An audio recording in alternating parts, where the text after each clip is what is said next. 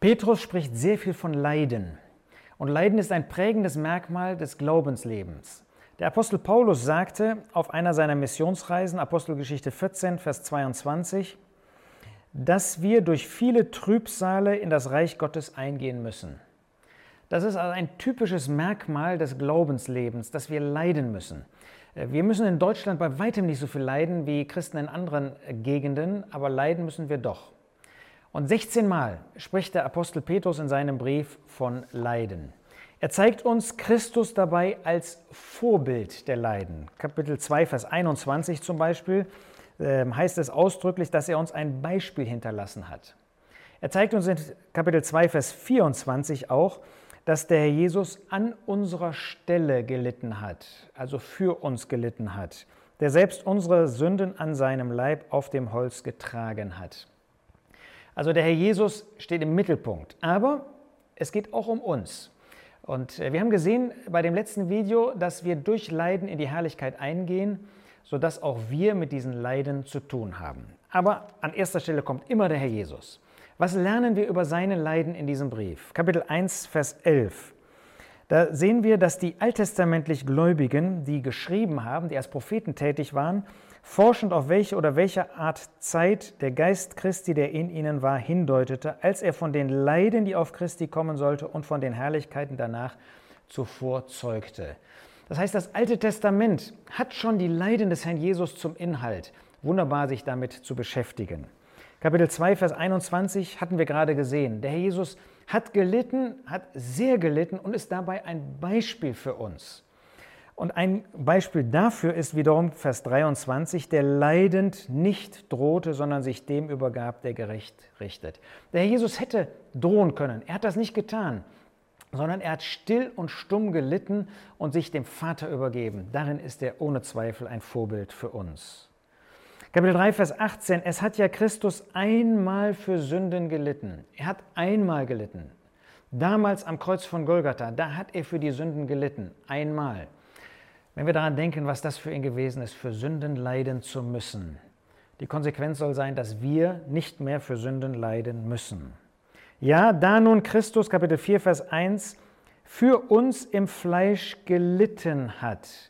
Der Jesus musste Mensch werden. Er musste Fleisch und Blut annehmen, um für uns an das Kreuz gehen zu können. Er hat im Fleisch gelitten. Was hatte er für Leiden als dieser Retter, der gekommen ist auf diese Erde? Kapitel 4, Vers 13. Insofern ihr der Leiden des Christus teilhaftig seid. Also wir dürfen dieser Leiden sogar teilhaftig sein. Wir dürfen da Gemeinschaft haben mit dem Herrn Jesus. Aber wir sehen, dass er gelitten hat. Da wird er in, wieder in dieser tiefen Erniedrigung, in dieser Bereitschaft, das alles auf sich zu nehmen, vor uns gestellt. Und Kapitel 5, Vers 1 sagt Petrus, dass er der Mitälteste und Zeuge der Leiden des Christus war. Petrus hat wirklich diese Leiden des Herrn Jesus gesehen. Er hat etwas miterleben dürfen von dem, wie sehr der Herr Jesus gelitten hat. Wir haben das ja nicht miterleben können, aber wir dürfen das im Wort Gottes anschauen und dürfen ihn bewundern für das, was er dort getan hat. Ja, seine Person soll besonders vor unseren Herzen stehen.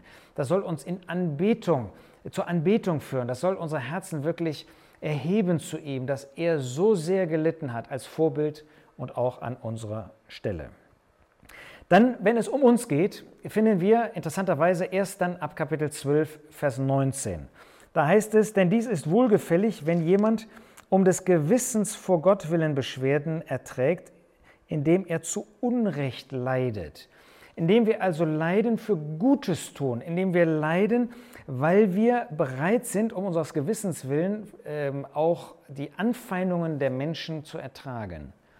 Bist du dazu bereit, weil du Recht tust zu leiden und dass Menschen dir zu Unrecht diese Leiden äh, bescheren? 2 Vers 20. Was für ein Ruhm ist es, wenn ihr ausharrt, indem ihr sündigt und geschlagen werdet? Aber wenn ihr ausharrt, indem ihr Gutes tut und leidet, bist du bereit, Gutes zu tun, selbst wenn das Leiden für dich mit sich bringt? Das möchte der Herr. Das hat der Apostel Petrus uns vorgestellt, dass wir bereit sein sollen zu leiden, weil wir Gutes tun. Dann finden wir weiter in Kapitel ähm, äh, 3, Vers 14. Aber wenn ihr auch leiden solltet um der Gerechtigkeit willen, glückselig seid ihr.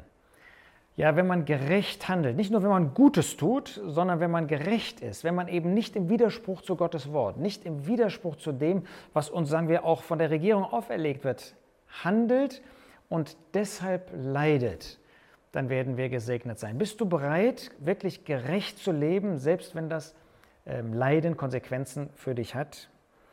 Dann in Vers 17, es ist besser, wenn der Wille Gottes es will, für Gutes tun zu leiden, als für Böses tun. Wie oft müssen wir, weil wir böse gewesen sind, leiden, aber Gott möchte, dass wir für Gutes tun und nicht für Böses tun leiden. Dann Kapitel 4, Vers 1. Da nun Christus für uns im Fleisch gelitten hat, haben wir eben gesehen, er hat für uns gelitten, so wappnet auch ihr euch mit demselben Sinn, denn wer im Fleisch gelitten hat, ruht von der Sünde.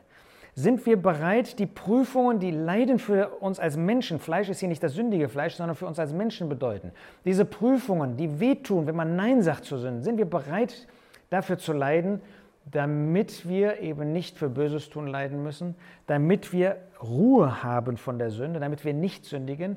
Dazu musst du bereit sein, als Mensch auch Leiden auf sich zu nehmen, eben nicht diesen Begierden nachzugehen.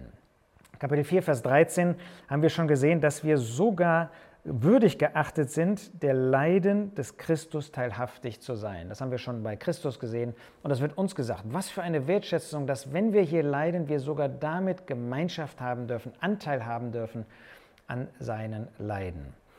Kapitel 4, Vers 15, dass doch niemand von euch leide als Mörder oder Dieb oder Übeltäter oder als einer, der sich in fremde Sachen mischt. Nein, wir sollen nicht für Böses tun leiden, sondern weil wir treu sind, weil wir dem Herrn nachfolgen. Dann Kapitel 4, Vers 19. Daher sollen auch die, die nach dem Willen Gottes leiden, einem treuen Schöpfer ihre Seelen anbefehlen im Gutes tun. Wenn wir leiden, dann sollen wir wie der Herr Jesus unsere Herzen dem Herrn, Gott übergeben. Dann sollen wir eben nicht dagegen aufbegehren, sollen wir nicht bitter werden, sondern sollen das bereitwillig auf uns nehmen.